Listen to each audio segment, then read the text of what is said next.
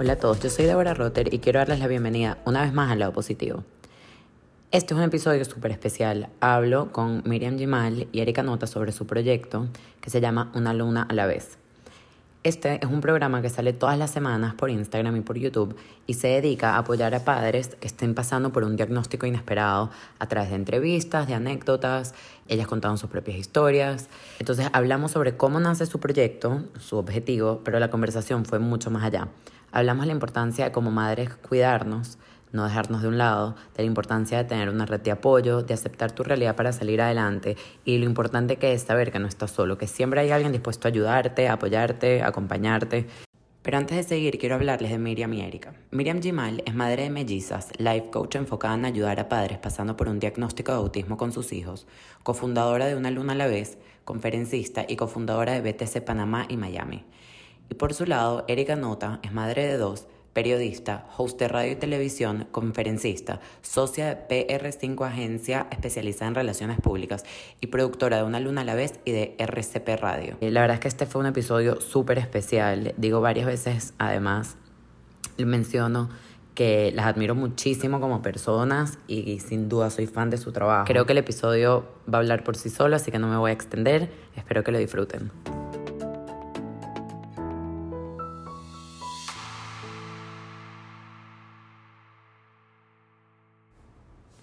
No es mentira cuando dicen que los detalles hacen la diferencia, sobre todo si esos detalles son ejecutados a la perfección, con creatividad, profesionalismo y el mejor estilo. Por eso quiero hablarles de Artbeat Designs, estudio boutique en Miami que se especializa en el diseño personalizado de obsequios, eventos, mesas de postres, diseño gráfico y todo lo que puedas imaginar. Sus dueños te ayudan a aterrizar ideas y llevar a la realidad eso que tanto sueñas de forma cercana, amigable y te garantizo que sus ideas te dejarán asombrado. Para mayor información puedes encontrarlas en Instagram como arroba artbeatdesigns. Hola, muchísimas gracias por acompañarme hoy. Gracias a ti por tener... Uy, a mí me encanta estar en programas con mi Shuka y conversar. Y gracias, y me encanta cuando pues el mismo nombre pues te invita a tener una conversación positiva, una conversación llena de, de, de buena vibra. Eso nos encanta. En serio, estoy súper agradecida porque sigo la cuenta de ustedes de hace tiempo y admiro y valoro muchísimo el trabajo que hacen, bueno, como personas y además el trabajo que hacen. Me parece increíble, me parece que todos tenemos muchísimo que aprender de ustedes, de agarrar la vida, las riendas de la vida y no dejar que cosas que te pasen te definan de una manera negativa, sino más bien como mm, empoderarse, ¿no? Y, utilizar ese empoderamiento además para empoderar a los demás que tal vez estén pasando por una situación parecida a la de ustedes. Pero bueno, no me quiero adelantar, quiero que por favor ustedes eh, cuenten cómo nace una luna a la vez, o sea, cómo nace la idea, de qué va y que cuenten un poquito qué es lo que están haciendo ahora. ¿Quién empieza? ¿Quién empieza? A ver, pues yo voy a empezar y tú me sigues. Vale. Esta historia empieza cuando yo conozco a Miriam. Eh, pues cuatro años atrás en una entrevista en mi programa de radio y como siempre hemos dicho, por algún motivo, cada vez que Miriam y yo nos juntamos, eh, eh, eh, hay chispa, hay energía, hay buena vibra. Y nos dimos cuenta, no solamente por ese programa de radio, que es mi programa, sino también en pandemia, cuando yo empecé a hacer un proyecto en mis redes sociales, pues como verás, estaba mucho de moda los Zoom los IGTV live y todas estas cosas, y se llamaba Lo mejor del Istmo. Y por supuesto que Miriam, mi amiga, estaba dentro de este proyecto para yo entrevistarla. Ese programa tuvo muchísimas más vistas eh, eh, y en estos programas yo entrevistaba artistas o eh, personalidades, pero específicamente el de Miriam nos dimos cuenta que tenía muchas más reproducciones que el común de los demás. Entonces, ahí empezamos a realizar cosas eh, y en plena pandemia, yo recuerdo que nos escribíamos y yo le dije a una amiga, oye, tenemos que hacer algo. Y es que sí, tenemos que hacer algo. ¿Cuándo nos vemos? Y el café se iba posponiendo porque obviamente acá teníamos como limitaciones por la pandemia. Y un día, y ahí le voy a dar la batuta a Miriam, pues se dio un encuentro de casualidad, que yo digo que no existe la casualidad, sino las causalidades. Así fue. Mira, éramos que, amiga, mañana el café porque tú y yo tenemos estrellas. Sí, sí, sí. Mañana venía y no había café. Ay, me compliqué, se complicó, nos complicamos. Entonces, este, digo, vamos a estar claros, yo tengo una hija con autismo, ella tiene un hijo con síndrome, o sea, un síndrome de Lennox-Gastaut y parálisis cerebral, o sea, nuestras vidas son eh, heavy, son atareadas, tenemos terapias y tenemos actos de presentación y demás. Y es por supuesto que el café se fue delatando, pero un día, bueno, Shuka, pasa un buen fin de semana, que eventualmente el café se dará. Sin saberlo, es que aquí en Panamá hay muchas playas, pero sin saberlo, eh, fui a la playa con mi familia y ella también. Y estoy haciendo ejercicio en la mañana y me da risa porque no solamente es que la misma playa que queda dos horas de camino, sino que justo en mi camino haciendo ejercicio, ¿quién se cruza? Erika con sus dos niños. Y yo gritando, Erika, y ella me dijo, eso no puede ser. O sea, todo el país, de todos los lugares y rincones, nos cruzamos. Entonces, ella y yo tenemos algo muy en común y es nuestra intuición. Y, y cuando las es como que no hay coincidencia. Realmente, si nos cruzamos es porque la conversación no puede esperar. Entonces, esa noche, bajo las estrellas, bajo una luna hermosa, nos sentamos ella, yo y mi esposo Joel a conversar em, de qué vamos a hacer, cómo vamos a ayudar. Y, y, llegó un momento en el cual, a pesar de que los diagnósticos de nuestros hijos eran diferentes, Débora, teníamos los mismos procesos el mismo dolor, el mismo duelo, el mismo pal de agua fría que te cae en la cabeza, la negación, la aceptación.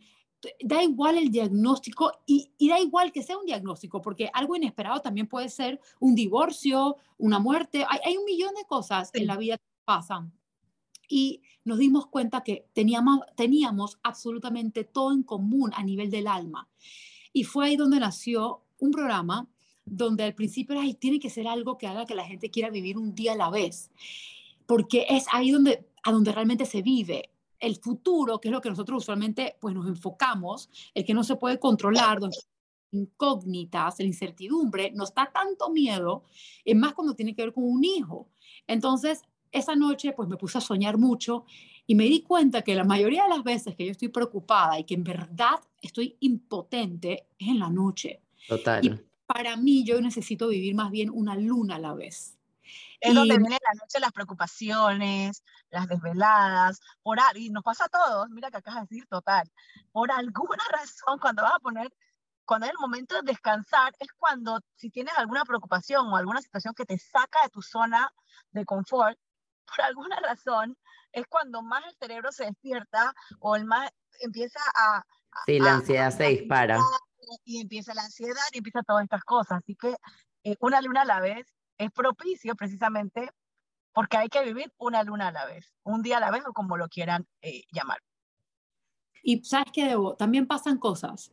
Cuando alguien tiene, algo le pasa inesperado, menos, o sea, cuando Raquel le dijeron tiene autismo y severo, el mundo se, se apaga un segundo. Y lo que entra es pánico, miedo, incertidumbre.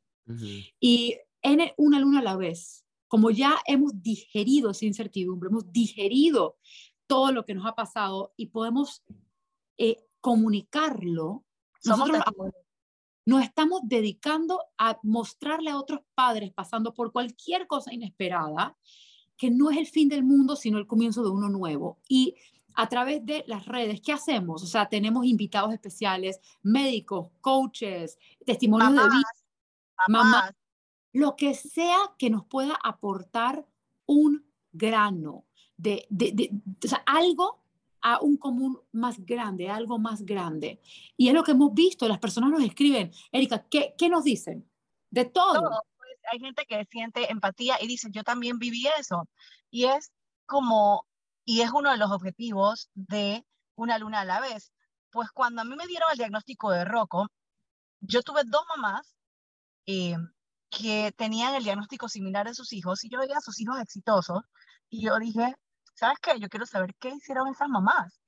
Porque yo veo a estos dos jóvenes que están echando para adelante y yo quiero que mi hijo sea así, es aspiracional. Entonces, yo tuve esa ayuda, pero hay muchas mamás que no tienen esa ayuda porque de repente no, conocen, o como Mía, que no la tuvo, porque hay mucha gente que no, les, cuesta y nos costaba a nosotras pues ser vulnerables. Entonces, ¿qué queremos nosotras? Hoy estamos eh, en la magia de las redes, muy, las redes es eh, algo que llegó para quedarse Y así como se viralizan o como se dan cosas malas a través de las redes, yo también creo en el poder de mostrar las cosas positivas. Y si tú a través de las redes puedes traspasar fronteras, a través de un testimonial, eh, la información que es poder de un médico o una persona que tiene una condición y que te está diciendo, oye, yo estoy aquí, estoy, estoy echando para adelante, o cualquiera de estas cosas que te llenan, y si nosotros a través de nuestra una luna a la vez podemos llegar más lejos, pues bienvenido sea, poniéndonos en el lugar, por ejemplo, de la ayuda que yo tuve en mi momento, que seguramente pues me ayudó, y valga la redundancia, a, a, ver más allá de una condición, en ese caso, la condición de, de Rocco. Entonces, esto es una luna a la vez y recibimos muchos, muchos testimonios, muchos comentarios como diciendo, oye, yo necesitaba escuchar esto en este momento, eh, me ha servido la información de tal doctor. Eh, o sea, hemos recibido tantos comentarios eh, de mujeres que cuando le dieron el diagnóstico de sus hijos, se pusieron de última o no sabían qué hacer o estaban en una depresión, al ver que otra mujer pasó por lo mismo y que hoy por hoy está saliendo adelante, eso inspira y eso, aunque ustedes no lo crean, ayuda en el momento que uno menos piensa. Y creo que esa es la labor y misión que tanto Miran como yo tenemos con este proyecto que ha traspasado fronteras y que cada día pues está llegando más lejos y esperamos llegar mucho más porque no existe en redes un programa de esta naturaleza o eh, este tipo de cosas que, que, que, ayudan a los seres humanos. Y si podemos ayudar, pues aquí uno viene, aquí uno viene al mundo si no es ayudar. Sí, y algo que me, que me encanta y que ustedes dicen es que es como dar herramientas y cultivar esa guía interna que todos tenemos, pero que muchas veces, digamos que por miedo o por, no sé, shock, no, muchas veces no, no podemos llegarle, ¿no? Y me encanta porque, ¿sabes qué? Creo que sobre todo, no, o sea, en muchos temas, ¿no? Pero sobre todo en estos temas, uno, creo que la soledad es lo peor, ¿no? Que te sientes muy solo, te sientes incomprendido y que, o sea, y que nadie entiende realmente por lo que estás pasando. ¿Y qué pasa? Que yo creo que cuando tú vas a doctores o cosas así, y creo que pasa con todo, o sea, incluso mm, eh, con las cosas más chiquitas, te gusta hablar es con una persona que pasó por eso, ¿entiendes? Y ustedes son personas que realmente lo están atravesando y que además retan un poco lo que les dicen, ¿entiendes? Como que ok, tú me estás diciendo que no puedo aprender esto, pero yo creo que sí lo puedo aprender y voy a hacer todo lo posible porque lo aprenda, ¿entiendes? O, no sé, como que lo convierten tan real, el contenido que ustedes ponen es tan real que es imposible no conectar, ¿entiendes? O sea, así, así, lo, así lo siento. No, me imagino que esos son el tipo de comentarios que han, que han recibido. tú dijiste algo, algo importante ahora y es, para mí se trata mucho de la vulnerabilidad. O sea, tú dijiste al principio, pues, nos sentimos solas, la soledad es lo peor que hay. Por lo menos para mí, yo sé que para Erika y para muchas otras mamás, esa soledad nosotros mismas no las ponemos. porque en el momento que te nace un niño y tiene alguna condición y ya no entra en el molde del niño que tú pensaste que ibas a tener, uno empieza a autoprotegerse, uno crea armaduras. ¿Ok? Estas armaduras son las que no dejan que capaz cuando Raquel eh, estaba diagnosticada al principio yo hablara ni con mi mamá, ni con mi hermana, ni con mi suegra, ni con nadie, incluso yo la ocultaba. Yo no quería que Raquel fuera a un mall porque cuando fui gritó tanto que un señor me preguntó si la niña necesitaba eh, una ambulancia. Entonces, para mí fue traumático de tal manera de cuando subo la mirada veo a 100 pares de ojos señalándome, mirándome y obviamente hoy por hoy yo, yo rompo todo eso y yo, yo grito eh, a los santos cielos, mi hija es autista y es espectacular, porque para mí redefiní la expectativa de lo que significa, pero al principio nos encontramos. Y cuando hacemos eso, y hay personas que viven su vida entera dentro de esa concha, ¿ok? Sacando a los demás afuera y muriéndose por dentro. Y lo triste, lo más triste, es que lo que esa persona realmente quiere es apoyo y conexión y amor y que el mundo vea a sus hijos como iguales, pero si esa misma mamá no lo está haciendo, el mundo tampoco lo va a hacer y esa mamá se va a quedar sola. Y eso a mí me pasó por tres años. Yo estuve en negación tres años. Eso es demasiado tiempo y es mucho dolor. Es un dolor que, que llegue un momento que yo no sabía si yo quería seguir ni siquiera viviendo. O sea, mi dolor fue a ese nivel.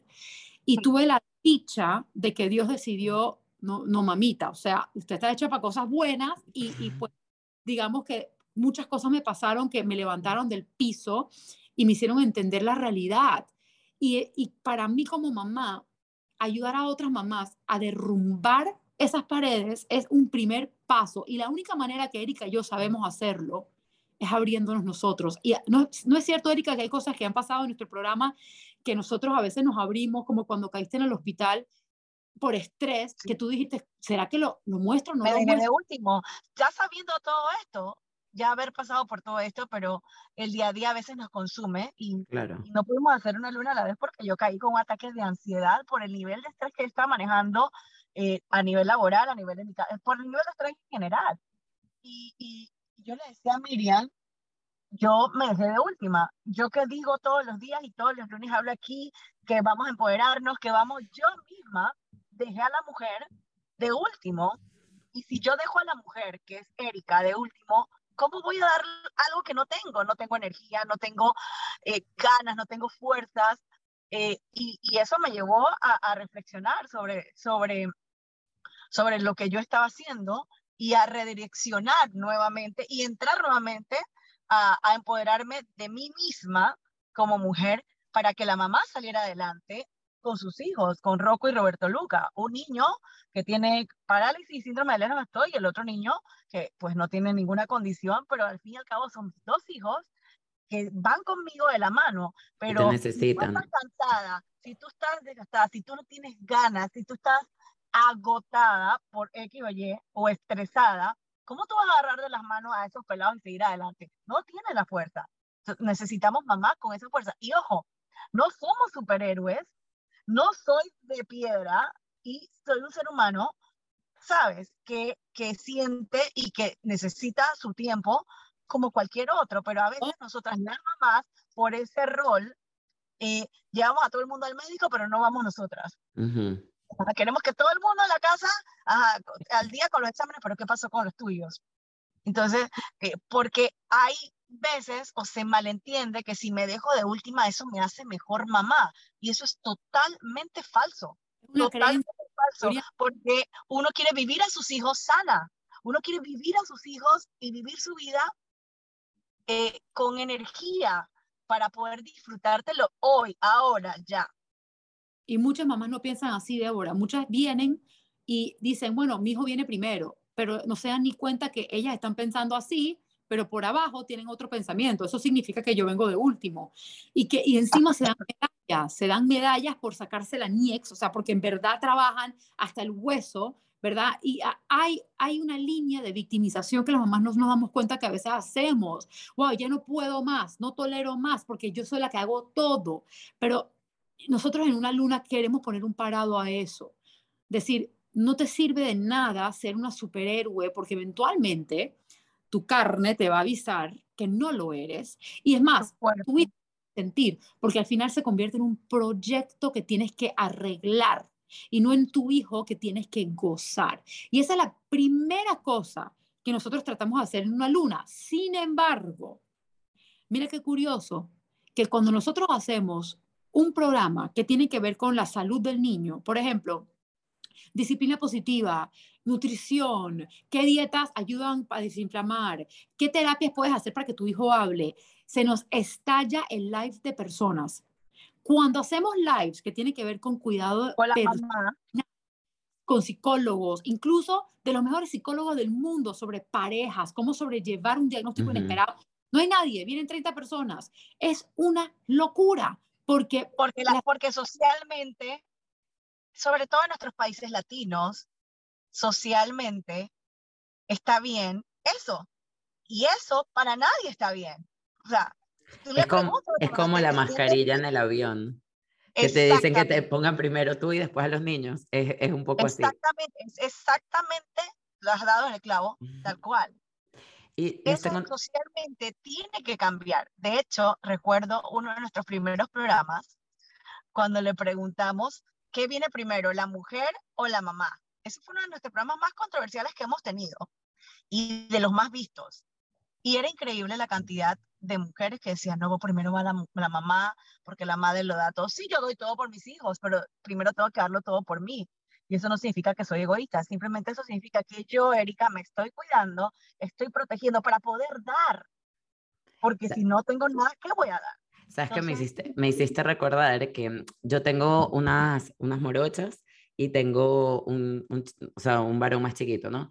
Y cuando nació el chiquito, yo de verdad pasé como por una crisis de, de identidad, me atrevo a llamarlo así, como que no, no me hallaba. Entonces ahí fue más o menos como que cuando empecé con toda mi, mi búsqueda y empecé a ir a terapia, que le digo en todos los episodios es lo mejor que me ha pasado.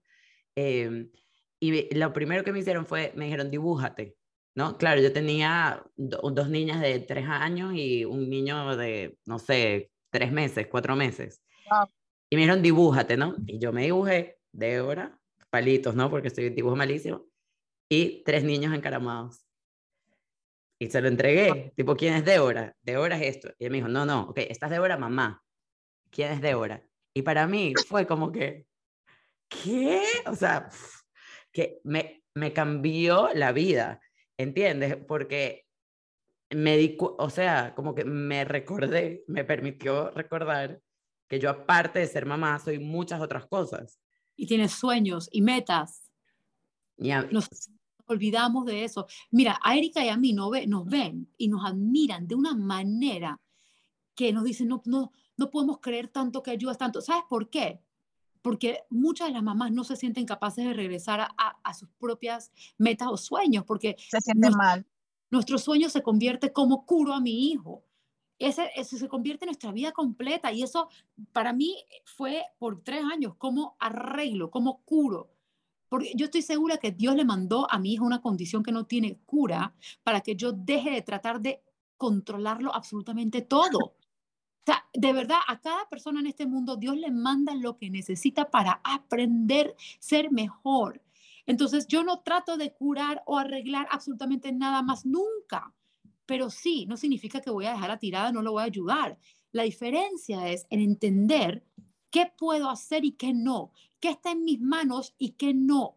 Y eso lo fue que no se lo dejamos a Dios, lo que no Es puedes que- controlar, se lo tienes que- que dejar a Dios.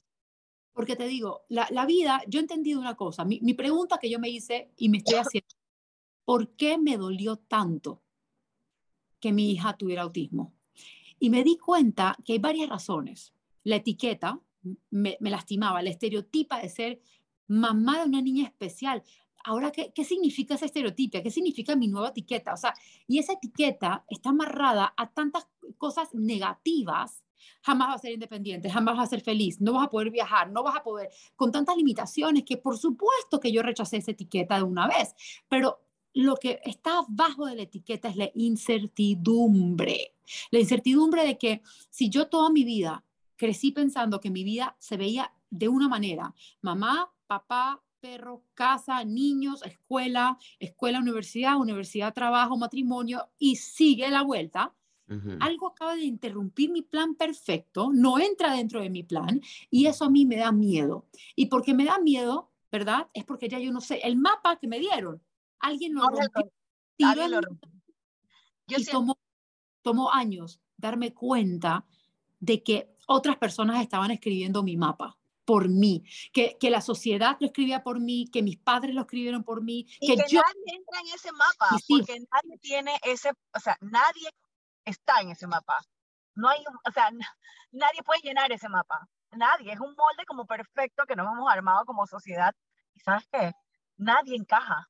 Nadie encaja porque nadie tiene ese molde perfecto. Yo siempre realicé y eh, me veo, así como me va Miriam, muchos papás de niños que tienen alguna condición. Yo agarré un vuelo y yo iba para un destino y yo me aprendí todo lo de ese destino. Me iba para Italia. Pero sabes qué? En la mitad del vuelo aterricé en Holanda. Hay una, hay una, mi viaje a, a Holanda es súper famoso. Y eso a mí me ayudó a entender. Y eso lo escribió una mamá de un niño con síndrome de Down. Yo aterricé en otro destino, no el que yo había planificado, es el que la vida me tenía. Y yo aterricé en este otro destino, pero sabes que he aprendido que no es malo, es simplemente diferente, pero que tiene todos sus encantos. Entonces, los papás de niños con condición como yo, como Miriam, simplemente somos viajeros que aterrizamos en otro destino, porque realmente esa era nuestra misión. Nos costó aprender, nos costó entender, perfecto, pero nos lo estamos disfrutando. A mí una vez alguien me preguntó, a mí nunca se me una persona me preguntó, sabes que a veces hay preguntas y me dijo, ¿tú piensas que esto es un castigo? Y yo le dije, no, porque las cosas se toman tal cual. Si yo pienso que, eh, una carga, pero no un castigo, esto es una carga. Si yo veo a mi hijo o a mi esposo, a mi familia o lo que sea, como una carga, va a ser una carga. Yo lo veo como un aprendizaje. Y yo vine a este mundo a aprender. Y qué belleza que yo tenga esa capacidad de aprender, porque la información es poder. Y desde el momento en que yo empecé a cambiar eso, estando en el hoyo, o sea, estando en el hueco de por miedo a la sociedad que me etiquetaran, por todo lo que los miedos que uno uno tiene. Y cuando yo empecé a quitar esa, esos miedos y entender y abrazar la condición de roco, yo empecé a ser como libre, yo empecé a ser feliz, yo empecé a, a empoderarme de la situación y a ver, pues, em, a ver a mi hijo más allá de la condición, porque primero viene Rocco y después viene su condición. Primero está Rocco, está su alma, está su ser, y yo me estaba perdiendo de lo mejor por estar concentrada en lo que iba a pasar en el futuro, que no tenía control, lo que pude haber hecho en el pasado, que tampoco lo tuve, en cosas que, que realmente me consumían mi tiempo, consumían mi alma. Y Miriam dijo algo al principio, uno, yo estaba como muerto en vida y yo realmente no, nadie sirve muerto en vida. Este, o sea, pero ni para ti, ni para tus hijos, ni para tu familia, ni nada. Entonces, una vez uno empieza a entender eso y empieza a ver el lado positivo de todo, tu mismo pensamiento, tu misma energía, tu misma vibra empieza a cambiar, tu instinto empieza a aflorar, empieza a ser un poco más claro. Eh, y decidí hacerlo simplemente porque quería vivir y me quería disfrutar de mi vida junto a mis hijos. Yo me lo disfruto, igual, igual que Miriam se lo disfruta, es un momento maravilloso. Y empiezas a minorar la marcha, porque antes yo vivía como acelerada, como todo era como acelerado, a rápido, apurado. Y yo empecé a minorar la marcha y empecé a observar, empecé a sentir las cosas que antes yo daba por sentado. Pero eso tomó, yo daba por sentado no, años. Erika. Es un regalo, es un regalo. ¿Sabes qué pasa? Que ahorita mismo tú no puedes escuchar todo lo hermoso y todo lo bello. Tomó años. Claro. Sí, claro. Eso justo, eso es algo que les quiero preguntar. Porque, está, o sea, ya va. Primero que me parece espectacular todo lo que han dicho. Que, o sea, ¿qué les puedo decir? o sea, estoy, estoy de acuerdo y me parece espectacular y admirable y sí entiendo que requiere mucho esfuerzo, de mucha valentía, de un, ¿sabes? De un support system que puede ser familiar o puede ser gente o sea, que esté pasando por situaciones similares que te acompañan. Creo que eso también es importante. Pero les quiero preguntar, ¿qué creen que hace falta? O sea, me imagino que es muy personal, em, pero ¿qué consejo le darían a alguien para llegar a ese momento de aceptación y ese momento de voy a ver lo bueno, voy a ver a mi hijo como o sea, o a mi hija como una bendición y no me voy a enfocar en este problema que además yo no puedo controlar. O sea, ¿qué consejos le darían o qué les hubiera gustado que les dijeran ustedes apenas recibieron ese diagnóstico? Para mí, el, consejo fue suéltale al universo todo lo que no puedes controlar porque esa angustia no te pertenece. Pero ¿cómo lo soltaste? Te voy a e, es algo que tienes que practicar, es una práctica diaria, porque nuestra mente el cerebro está hecho para narrar, para rellenar los huecos. Incluso si estás en el celular y ves que alguien te está escribiendo, pero no terminan de mandarte el texto, ya tú te estás imaginando qué es lo que te van a decir. Y, si encima, y si es encima una persona que te pone nerviosa o hay un conflicto, peor tu cerebro se pone, ¿verdad? Y cuando uno tiene miedo, el cerebro se va en lo que se llama catastrophic thinking, pensamientos catastróficos, ¿ok? Eso es algo que el cerebro hace. El miedo más la incertidumbre es igual a pensamientos catastróficos. Entonces, la conciencia de una mamá es el, primer paso, es entender que tú no eres tus pensamientos y que no todos tus pensamientos son verdad. Que la película del futuro que te estás haciendo no es verdad. Que pueden pasar un sinfín de otras cosas que no tienen absolutamente nada que ver con lo que estás pensando hoy, que lo que te hace llorar hoy. Pero el cerebro no entiende la diferencia entre la realidad y lo imaginado. Si tú tienes miedo porque estás pensando que algo le va a pasar a tu hijo, tu cuerpo va a reaccionar, el cortisol sube, o sea, tu cuerpo va a reaccionar como si realmente esto estuviera pasando. Entonces, para poder llegar a soltar lo que no se puede controlar, uno tiene que tener conciencia que lo que te estás imaginando todavía no existe. Y una de las cosas que la mejor manera de explicártelo es, cuando hay un niño está atorándose, ahí está tu hijo que no lo permite atorándose, ¿qué vas a hacer? Vas a pararte, vas a agarrar ese chiquillo, vas a empezar a gritar, vas a golpearle, alguien va a llamar 911 y van a salvar la vida de tu hijo. Si hay un problema real, si hay una emergencia real, vas hacer algo, actuar. Pero las emergencias en nuestra cabeza no son reales. ¿Será que mi hija no se va a casar? ¿Será que mi hija no será independiente? ¿Será que mi hija nunca va a hablar? No sé, no lo sé. Entonces, esa incertidumbre te hace que tu cabeza ya, ya diga que así mismo va a ser, porque quiere tener certeza de algo, así sea horrible. Entonces, el, primer... famoso mapa que uno, uno aprende eso, e, este cuadro donde está ese mapa, donde nadie encaja, pero como hay que seguirlo porque socialmente es lo que nos enseñaron o aprendimos, entonces como no encajamos en ese mapa, tú te empiezas a angustiar porque a nadie, nadie quiere que lo etiqueten, nadie quiere, o sea, eh, eh, nadie quiere estas cosas. Al final nadie, nadie ah, encaja porque, ¿sabes qué? Cada uno diseña el mapa acorde con lo que le hace feliz. Eso es lo que yo aprendí. Viviendo hoy y sabiendo que no puedo controlar, que yo no puedo controlar el futuro, no lo puedo hacer. Si lo pudiera hacer, entonces nadie lo puede hacer. Entonces, ¿por qué me voy a angustiar por algo que no está en mis manos? Voy a actuar, ojo, no es que, ok, yo no controlo el futuro y me quedo aquí de brazos cruzados. No, no, no, no. Yo actúo, pero actúo en el presente, actúo en el hoy. O sea, si tú tienes miedo que tu hijo no va a hablar, por ejemplo, en vez de llorar como yo hice, vamos a buscar terapeutas de lenguaje, vamos a buscar información de dietas, de cosas antiinflamatorias, de doctores que han ayudado y voy a actuar. Ahora, el producto final está en manos de Dios. Eh, yo puedo hacer lo que está en mis manos. Eso, el entender que muchas veces vivimos en el futuro y que eso no es real, te, te acerca a una aceptación. El entenderte a ti misma de que el miedo paraliza, que va a hacer que ataques a las personas, o al, diagnóstico, o va a hacer que te paralices, o va a hacer que lo evadas, ¿verdad? Saber que tú estás evadiendo tu vida. Tipo, pues me, fui de shopping por cinco horas porque no quiero sentir el miedo de que mi hijo posiblemente tenga un problema, o mi marido me dijo que mi hija tiene un problema y lo mandé al carajo porque yo no quería escuchar lo que me tenía que decir, este, o simplemente me quedo mirándola muerta del miedo. Esa, entender que mi cerebro está en modo supervivencia, que está con miedo, también es otro paso. Decir, ok, espérate, espérate, espérate, estoy muerta de miedo, porque ¿qué sucede? Que para, para aliviar la incertidumbre, para aliviar ese miedo, necesitamos muchas cosas. Una de ellas es buscar información, porque vamos a estar claros, si tú no tienes información sobre algo, muy poca certeza vas a tener.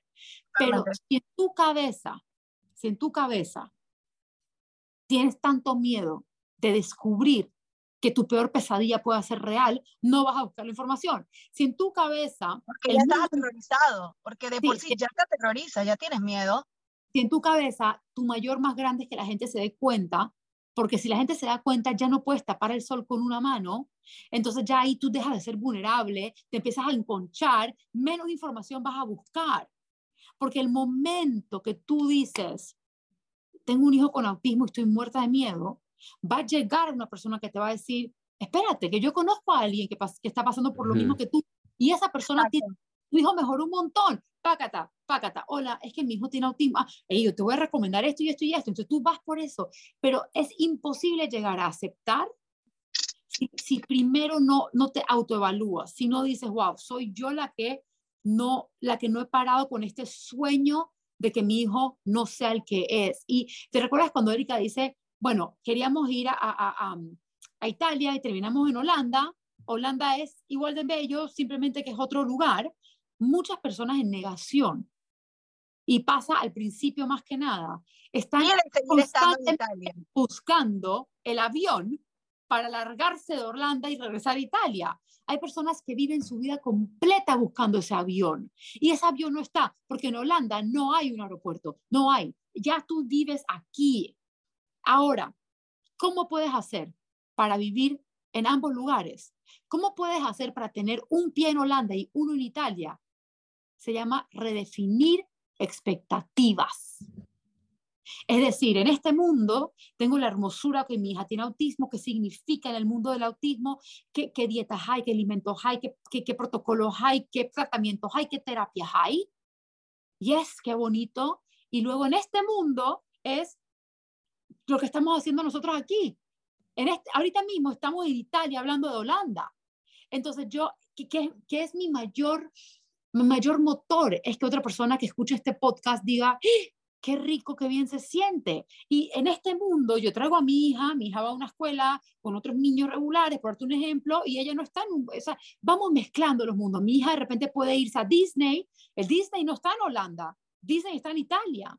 Pero lo que te quiero decir es que yo me conformo con un pie, en, no me conformo, me alegro de tener la oportunidad de tener un pie en cada mundo y no querer terminar de vivir solo en uno o en otro. O, vivir en un, mundo, en un mundo que no es real. O sea, en un mundo que nunca va a ser real. y, la gente vive en China, la gente, la gente este, que divorciada vive en Francia. Cada vez que pasa algo inesperado, es un mundo nuevo en el cual estamos viviendo y nadie realmente vive en el mismo mundo. Todos nos salimos eh, de vez en cuando del estereotipo que, que, queremos tener, ¿sí o no? Y yo, para contestar a tu pregunta, yo soy periodista de profesión. Es la profesión eh, que yo amo. Y en mi profesión, la información es poder. Y yo no estaba aplicando eso al caso de mi hijo. Y el día que yo empecé a, a abrazar, a informarme, yo empecé a tomar las riendas de mi vida y de la condición de Rocco. Cuando a mí me, a mí me cayeron dos baldes de agua fría. El primero con el diagnóstico de, el primero fue una separación. Después vino en la condición de parálisis cerebral. Y el tercero, que fue, fue la condición de Lennox-Gastaut. Y yo recuerdo que yo estaba en Cuba cuando diagnosticaron a Rocco con Lennox-Gastaut y yo no había jamás escuchado de ese síndrome, jamás. Te iba a preguntar, que, o sea, te iba a pedir que por favor contaras un poquito qué es, porque yo tampoco lo había escuchado. Un síndrome de epilepsia de difícil control. Rocco convulsionaba 30, 40 veces al día. Qué susto. Al día, tomaba entre 5 y 6 medicamentos que lo mantenían fuera de este mundo, porque con cada uno con efectos secundarios, pues no podía estar como al día en las terapias porque no podía, su cerebro estaba dormido. Entonces, eh, yo recuerdo que me fui, y los médicos me explicaron el síndrome de ta, ta, ta, ta, ta. Y yo me fui, porque en Cuba obviamente no hay wifi ni nada de estas cosas, tenías que ir a un hotel, rayar, comprar una tarjeta, rayarla, meterla para poder meterte a internet. Y yo me empecé a meter que en síndrome de Lennox gastó. Y salían, y si tú te metes así, tal cual, pues lo que sale es fatal, de verdad, es, es catástrofe, es, no es bonito lo que sale. Y yo recuerdo ese día, ¿sabes? Ese día yo sentía que mi alma se iba. O sea, yo sentía impotencia, cuestioné a Dios también. Yo sentía de todo. Esa noche no dormí nada y recuerdo que al día siguiente volví al hotel. Y yo misma me cuestioné, ¿y si yo cambio la manera en que yo busco esto? Acordándome anteriormente de las dos mamás con las cuales yo había tenido la oportunidad de hablar eh, por el caso de por, porque sus hijos tienen parálisis cerebral. Pero esta era una nueva condición. Y yo dije, me acordé de esto, porque uno tiene que poner, pues tiene que estar consciente. Yo estaba consciente que me estaba hundiendo nuevamente en el hueco. Yo regresé en la mañana siguiente al mismo hotel, compré otra tarjeta, rayé y puse casos exitosos de síndrome de Lennox-Gastaut. Yo decidí ver el otro lado, porque si hay un lado negativo, tiene que haber un lado positivo. Jin Yang, positivo o negativo. Y yo decidí cambiar la manera en que yo buscaba la información. Y mi mundo se abrió, se me abrió como una venda, o sea, se cayó una venda. Y dije, esto va a ser lo, esto va a ser mi regla de oro de ahora en adelante. Yo, que siempre me he considerado una persona positiva, una persona soñadora y que ejecuta y, y que no me, no me concentro en lo malo, ¿por qué voy a cambiar ahora? No, yo te, te digo, obviamente a, di- a diferen- o sea, por diferentes motivos y a diferente escala, pero yo, desde que empecé este programa, que, bueno, se llama El Lado Positivo, y es parte de mi trabajo, o sea, buscar historias que me inspiran, buscar noticias positivas, es como que tú le cambias el filtro a tus días. ¿Entiendes? No te enfocas en lo que te molesta, sino en lo que te da felicidad. No te pones tan bravo, ¿no? ¿Sabes? En verdad es una manera, o sea, de, de trabajar con tu mente, creo yo, ¿no? De redefinir tus pensamientos. Pero, Lo que ¿sabes? pasa, sino en lo que te enfocas. Es tu perspectiva. Eh, o sea, uno decide lo que va a vivir a diario. Obviamente, al principio de un diagnóstico es importante que el, el que va a escuchar esto entienda. Es normal estar triste, es normal llorar, es normal esta etapa, pero una luna se encarga de lo que a mí me hubiese gustado tener cuando yo estaba en esa etapa que duró tres años. Yo hubiese tenido un programa como este, y quién quita que esa etapa de tres años hubiese durado dos, hubiese durado un año. ¿Y ¿Quién quita? Y, y, y te digo, a diario nos llegan mensajes donde, Miriam, yo tenía sospecha de que mi hija tenía autismo, Llevo siguiéndolas por lo menos seis meses, preparándome para este día y llegó el día. Mi hija tiene autismo, ya está confirmado. Y aunque yo tengo un dolor muy profundo, tengo fe que va a estar todo bien. Ven acá, entonces esta tipa solamente tuvo seis meses sufriendo. Mi- mi- una luna funciona, Claro. una funciona. Pero, y les tengo una pregunta, porque, a ver, obviamente, el, como que la familia nuclear, ¿verdad? El, o sea, círculo cero. mamá, papá, hermanos son primero los primeros involucrados, los primeros afectados, ¿no? O sea, de- decir que no es, es mentira. ¿Qué puede hacer la gente alrededor, ya sea familia, o sea, sea tíos, sea primos, sea, ¿sabes? Para ayudar a la situación, porque ¿qué pasa? Que muchas veces en ese, o sea, ¿cómo cómo ay, se me fue. Bueno, en esa coraza que se ponen, ¿verdad? No se deja entrar a las otras personas, entonces también es difícil para las otras personas ver por dónde entrar, ¿me explico? Y muchas veces, A mí me ¿Cómo? tenían, a mí me, Erika, a mí mi familia no me quería hablar y, y yo te voy a decir lo que funcionó conmigo, ¿ok? Eh, y también yo evadía mucho a esas personas que yo sabía que, es más, había personas que estaban chismoseando, que, que yo escuchaba, que habían primos o, o tíos lejanos, que ay, algo pasa con esa niña, algo pasa con esa niña, porque al final la gente no se va a callar. Y obviamente más me enconchaba, más me enconchaba. Este, a mí me funcionó una conversación con una amiga. Eh, nadie me quería hablar, ni mi propia madre, que tiene más temple que yo. ¿Cómo está claro? La que no conoce mi mamá le tiene miedo a mi mamá. O sea, mi mamá, no, no, mi mamá viene con un martillo es a, a romper esa armadura y, y ella tenía miedo de decírmelo. Incluso una vez me recuerdo que, que mi, mi suegra tenía un libro de una Biblia, una Torah, pues, una Biblia, y se le cayó de adentro del libro de rezos una foto de mi hija. Y yo le digo, ¿tú por qué tienes una foto de mi hija dentro de un libro de rezos? Y ella se me quedó mirando y me dice, no, no, eh, es que lo puse, no, no sé, debe ser que alguien lo puso ahí como, porque, como para marcar la página. Mentira, o sea, mi suegra estaba rezando por mi hija diario. Eh, toma mucho valor del familiar o del amigo que Sí. quiera tomar la batuta.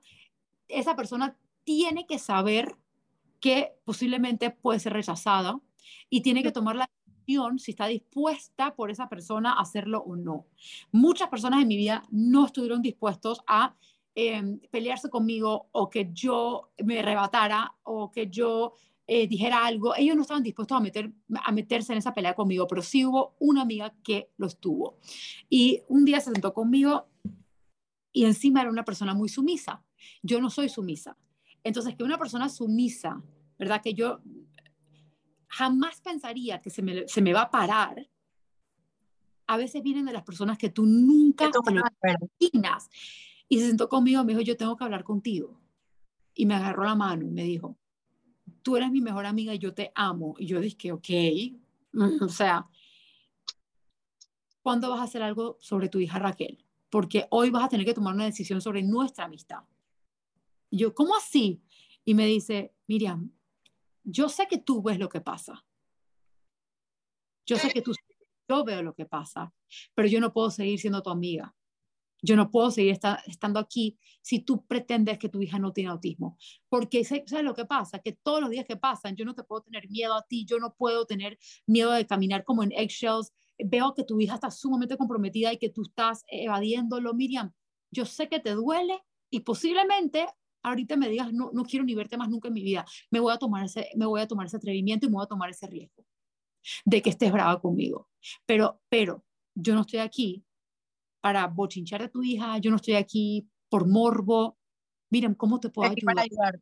¿Cómo te puedo ayudar? Y cuando esa mujer me dijo así, yo me recuerdo que yo me por adentro, yo, yo decía, o sea, si soy muy honesta y vulnerable en esta llamada, yo le mentí, yo le mentí.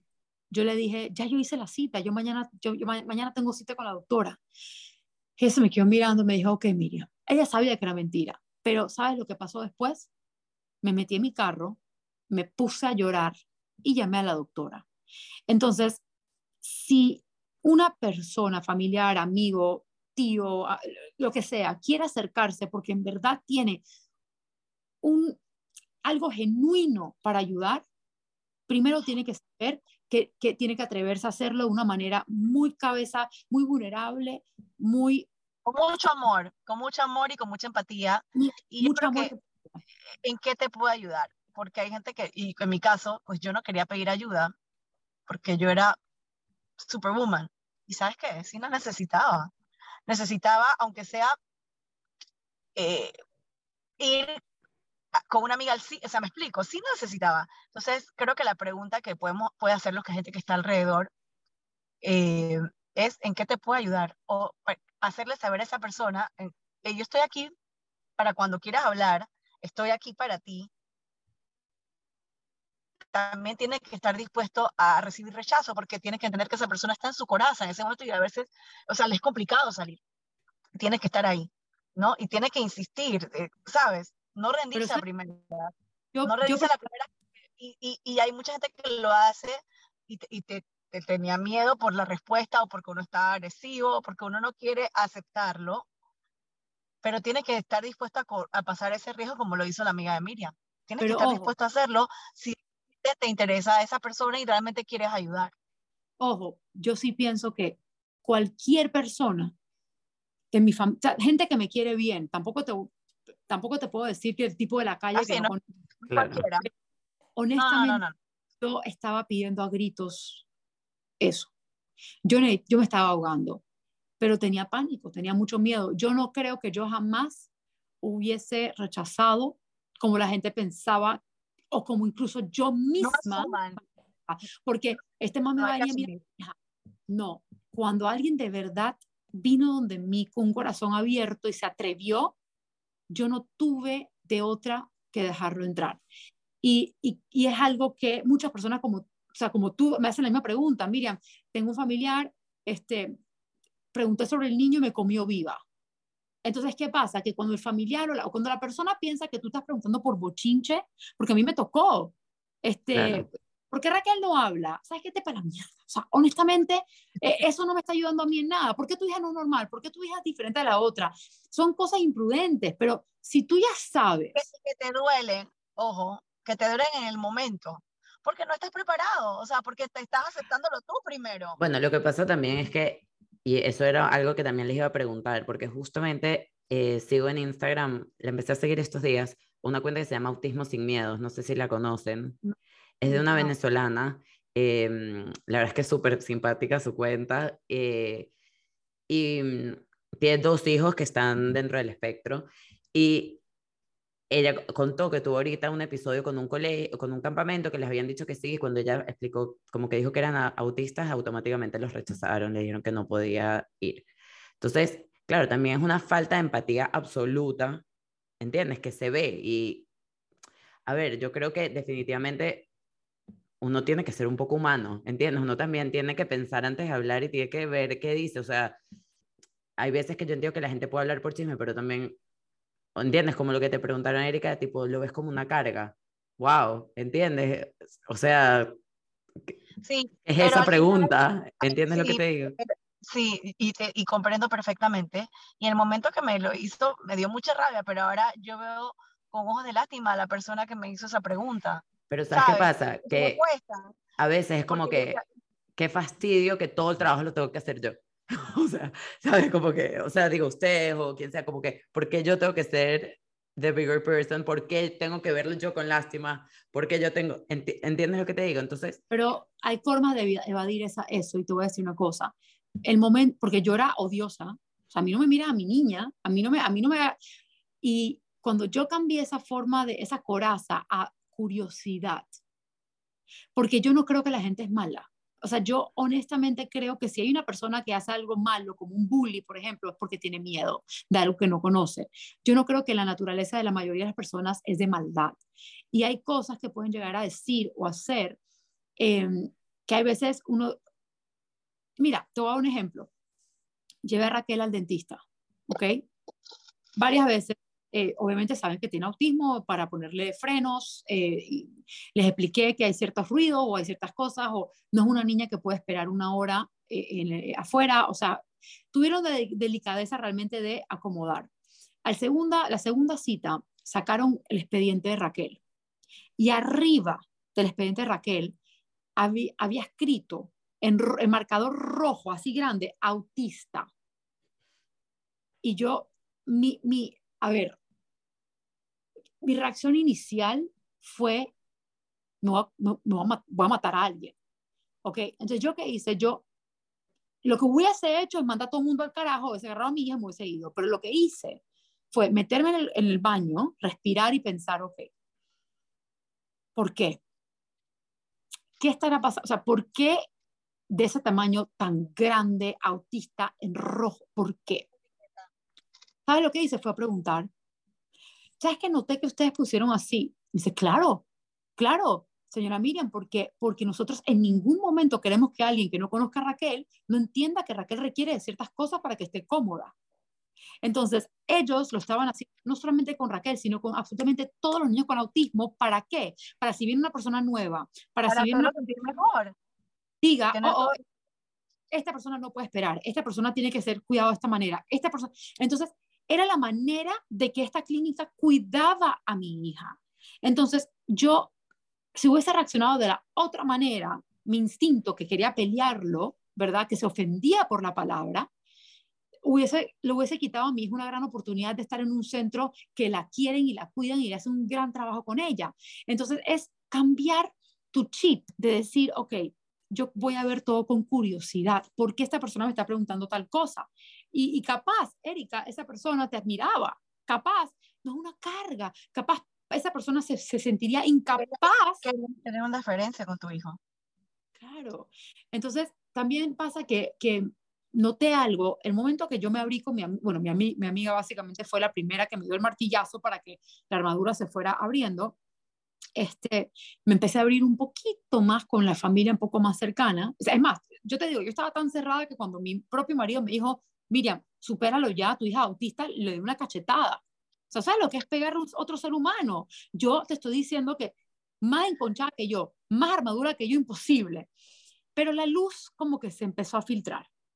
Y de repente fui donde mi suegra y le pregunté, quiero que me digas la verdad de la foto en el libro de rezos y me dijo, yo rezo por tu hija todos los días.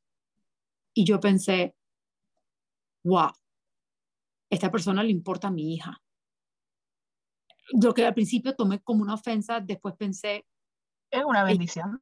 Porque sabes lo que pasa, que al final uno se siente tan solo en esa propia armadura que uno jura que la familia no le importa de uno. O sea, eh, nadie te entiende, nadie, nadie, va a estar ahí para ti cuando te mueras. O sea, yo decía, nadie en mi familia le interesa un carajo, pero es que no es eso, es que yo no dejaba. Entonces, pero ojo, yo no tomé el primer paso. Otra persona lo tomó por mí y yo lo acepté. Y le digo gracias. Y hay veces que los que están alrededor deben de tomar el primer paso porque a lo mejor la persona no tiene la capacidad o sus propios miedos, su propia coraza no lo va a dejar. No, no, es algo, no es algo fácil, es un proceso difícil. Hay personas que toman años y es un lugar, es un, es un lugar muy doloroso para vivir, eh, muy solo. Y, y la gente por fuera lo ve tan claro y uno no lo ve tan claro, uno lo ve color de hormiga. Entonces, parte de una luna, lo que hacemos es romper esas corazas de las mismas personas, porque de repente todavía muchas personas de negación nos siguen. Y hay, y hay programas en el cual yo digo, las palabras más sanadoras que yo pude haber dicho en mi vida fueron, yo no quiero que mi hija tenga autismo. Fueron una de las palabras más sanadoras, incluso lo he dicho en varios programas que la gente me juzga por haberlo dicho porque, porque una vez dicen, bueno, tú no la amas como es. No, no, no es eso. Es que yo no quería que mi hija tuviera autismo. Y cuando cuando lo dije por primera vez y me escuché decirlo por primera vez, yo fui un mar de lágrimas porque me di cuenta, lo tengo. Entonces, ¿ahora qué hago? Y a raíz de entender que lo tenía, poder decirlo en voz alta, no importa cuánto dolor me daba, fue ahí donde yo empecé a sanar y, y, a dejar que las personas entraran y poco a poco y poco a poco. Roma no se construye en un día, pero una luna a la vez realmente está hecho para que para cortar esos tiempos, de hora, para que las personas de una vez sepan que no están solos. Ya, ya mismo, todos los lunes se conectan y saben que hay miles de personas en sus zapatos y cuando uno se siente acompañado, puede que alguien en tu vida no te comprenda, pero hay otros que sí.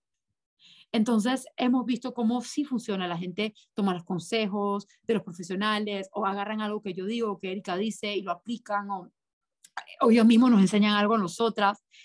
E, es algo que no somos las maestras de nadie. Damos nuestra experiencia, ellos dan su experiencia para atrás y es un feedback constante con el propósito de salir adelante cuando algo inesperado nos sucede. Bueno, ¿qué te puedo decir? O sea, me parece tan espectacular lo que hacen, me parece tan espectacular la conversación que, que hemos tenido y estoy como sacudida. estoy, estoy fascinada, de verdad que estoy súper agradecida que estén aquí, que estén aquí conmigo hoy. Y ya para cerrar, eh, sí quería pedirles eh, un mensaje final. Claro que sí. Bueno, yo creo que a Erika se le cayó la, la señal, pero, pero pienso que hablo por las dos cuando digo que mm, algo inesperado puede doler, pero no es el fin del mundo. Nosotras no somos partidarias del dicho siempre hay luz al final del túnel, porque nosotros sabemos que la luz se encuentra en el camino, no solamente al final. O sea, yo no quiero esperar morirme para encontrar esa luz. Quiero vivir el camino, quiero encontrarla mientras estoy aquí junto a mi hija. Y para hacer eso tenemos que tener los pies en la tierra y la mirada hacia el cielo. Nunca perder la fe, pero saber, sabes que mi hija tiene autismo, eso es una realidad, tengo los pies en la tierra, eso significa cosas, significa tratamientos, cuidados especiales, este, tutores, significa algo. Sin embargo, mi, mirada siempre está mirando hacia arriba, siempre con fe y esperanza. Em, jamás le hagan caso a personas que le ponen techos a sus hijos. Eso es mentira. Nuestros hijos no tienen límites. Nosotras tenemos el poder de ponerle límites si los vemos de esa manera. Vean a sus hijos como seres humanos antes que cualquier cosa. O tú miras a un diabético como diabético y no como ser humano. ¿Por qué voy a ver a una niña autista como autista y no como un ser humano? Deberíamos de verlo de esa manera, un ser humano. Y, siento que cuando el mundo pueda vernos a todos, no solamente a la gente con condición o discapacidad, a una persona este, transexual, homosexual, divorciada, no sé, hay un millón de etiquetas que tienen o sea, cosas negativas attached to them.